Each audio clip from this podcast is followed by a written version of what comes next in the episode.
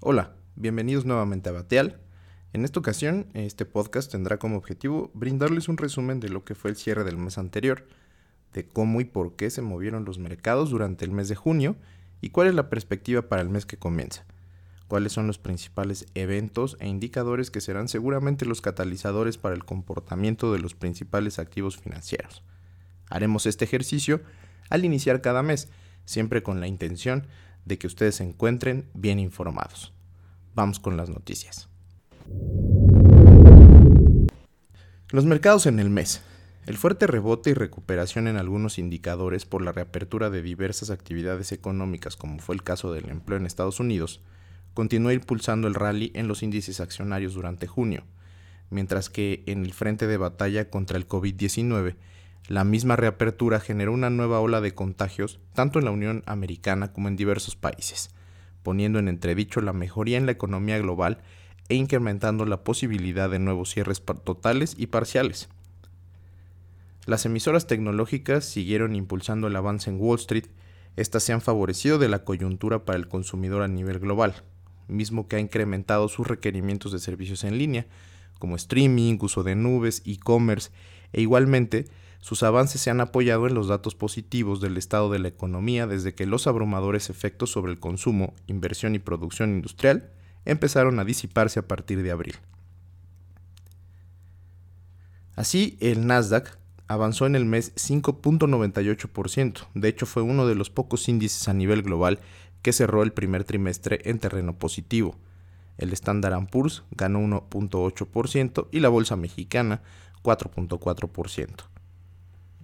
Como se comentó antes, aun con el desempeño positivo del mercado accionario, el ánimo de los inversionistas durante junio no estuvo exento de aversión al riesgo, particularmente ligada a los incrementos que se observaron en la parte final del mes en casos de coronavirus en ciudades importantes, como el caso de Houston en Estados Unidos, donde la capacidad hospitalaria se saturó y los casos diarios rompieron récords.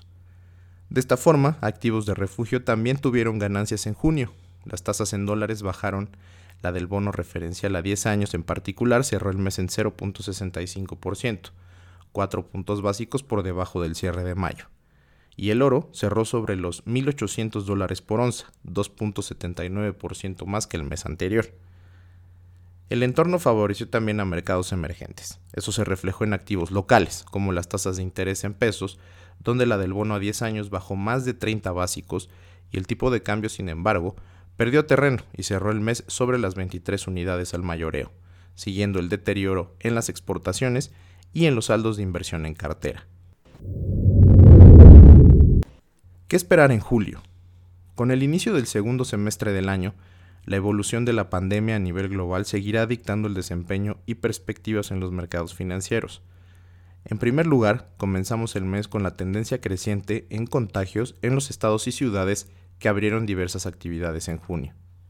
Esto limita el optimismo que indicadores de dicho mes mostraron, especialmente en el gasto, compras de bienes durables y en la creación de empleos y tasa de desempleo, todo esto en Estados Unidos, recortando la probabilidad de que la recuperación sea en forma de V y por lo tanto que la desaceleración sea más profunda y larga. Debido a ello, cobran relevancia los datos que serán publicados en julio, especialmente los adelantados o de alta frecuencia, que estarían reflejando nuevamente una disminución en la movilidad y podrían repercutir en que sigan las rebajas a las estimaciones de crecimiento en el año. En este sentido, los últimos pronósticos del Fondo Monetario Internacional son de una contracción de 4.9% en el mundo, menos 8, menos 10.2 y menos 10.5% para Estados Unidos, la zona del euro y México respectivamente. Este contexto mantendrá el estímulo monetario y fiscal, lo que hasta ahora ha sido parte de la gasolina que han consumido los mercados accionarios para el rally que prácticamente les ha hecho sobreponerse a las pérdidas de marzo, al menos al cierre de junio. La Fed en su más reciente comunicado e intervenciones de sus principales miembros, como su presidente Jerome Powell ante el Congreso, ha aclarado que los efectos negativos del COVID se extenderán por un periodo prolongado de tiempo, y por lo tanto el Banco Central espera mantener su expansión monetaria al menos hasta 2022. Su siguiente reunión se celebrará el 28 y 29 de julio. En el frente del gasto público, Tras los apoyos inmediatos a la desaceleración desde marzo, se espera un nuevo paquete por un billón de dólares, que pudiera anunciarse antes del receso de los legisladores en agosto. En otras latitudes también se espera se mantengan los programas de estímulo de bancos centrales como el europeo, japonés e inglés y que las autoridades europeas implementen un mayor gasto buscando generar liquidez en sus mercados. Ojo también durante julio con los reportes corporativos trimestrales. Las perspectivas para la información de abril, mayo y junio es negativa, pero nuevamente las guías para el año podrían incrementar la incertidumbre y pesimismo sobre el estado de la economía.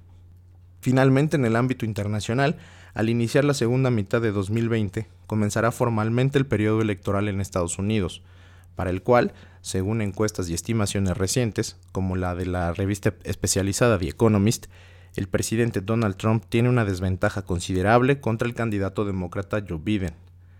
En este contexto, Trump posiblemente endurecerá su postura buscando recobrar la aceptación de su base de votantes como sucedió en 2016. Esto podría renovar las tensiones en su relación comercial con China. De igual manera, México podría volver al radar del presidente norteamericano, especialmente por el tema migratorio. Para este tópico tendremos información muy pronto en el mes de julio con la visita del presidente López Obrador a Washington. Para adentrarnos en México, tenemos que empezar por anticipar que el contexto del país y la región de Latinoamérica en general serán de las más afectadas en términos económicos, toda vez que tras Estados Unidos se convirtió en el epicentro de la pandemia de coronavirus. Por ello, las medidas de distanciamiento y cierres tendrán que prolongarse más de lo previsto, retrasando aún más la recuperación, lo que explica la débil estimación de crecimiento señalada anteriormente. A diferencia de otras economías, localmente el estímulo fiscal ha sido limitado buscando no incrementar el monto de la deuda que ya se ha visto afectada como proporción del PIB por la debilidad económica. Del lado positivo, esto ha permitido observar al mes de mayo un incremento en los ingresos todavía mayor a la dinámica en el gasto, con lo que al corte de dicho mes se ha mantenido el superávit primario. Cabe recordar que las finanzas públicas son un punto clave para posibles revisiones o incluso recortes en la calificación crediticia del país en el futuro. Por otro lado, la expansión ha recaído en el Banco Central, que con su decisión de junio acumuló 225 puntos básicos de rebaja en su tasa de referencia en 2020, y aunque la inflación, con datos a la primera quincena de junio, ha mostrado persistencia en su parte subyacente, se mantiene la expectativa de entre 50 y 100 básicos adicionales de recorte por parte de Banjico en lo que resta del año. Su siguiente reunión será en el mes de agosto. Por último, entró en vigor el 1 de julio el nuevo Tratado de Libre Comercio de América del Norte, o TEMEC, el cual tendría efectos positivos en el mediano y largo plazo para la economía del país, aunque no se espera un efecto inmediato, como sí podría suceder, aunque del lado negativo, si se mantiene la falta de certidumbre para la inversión privada que ha contribuido a generar una errante postura de la administración actual en lo que respecta al manejo de contratos con empresas en específico en el sector energético. Con esto concluimos este reporte. Les recordamos que este será un reporte mensual que podrá encontrar en las primeras semanas de cada mes. Agradecemos mucho su atención, esté pendiente de nuevos podcasts y le recordamos suscribirse a nuestros servicios a contacto columbus.mx. Hasta luego.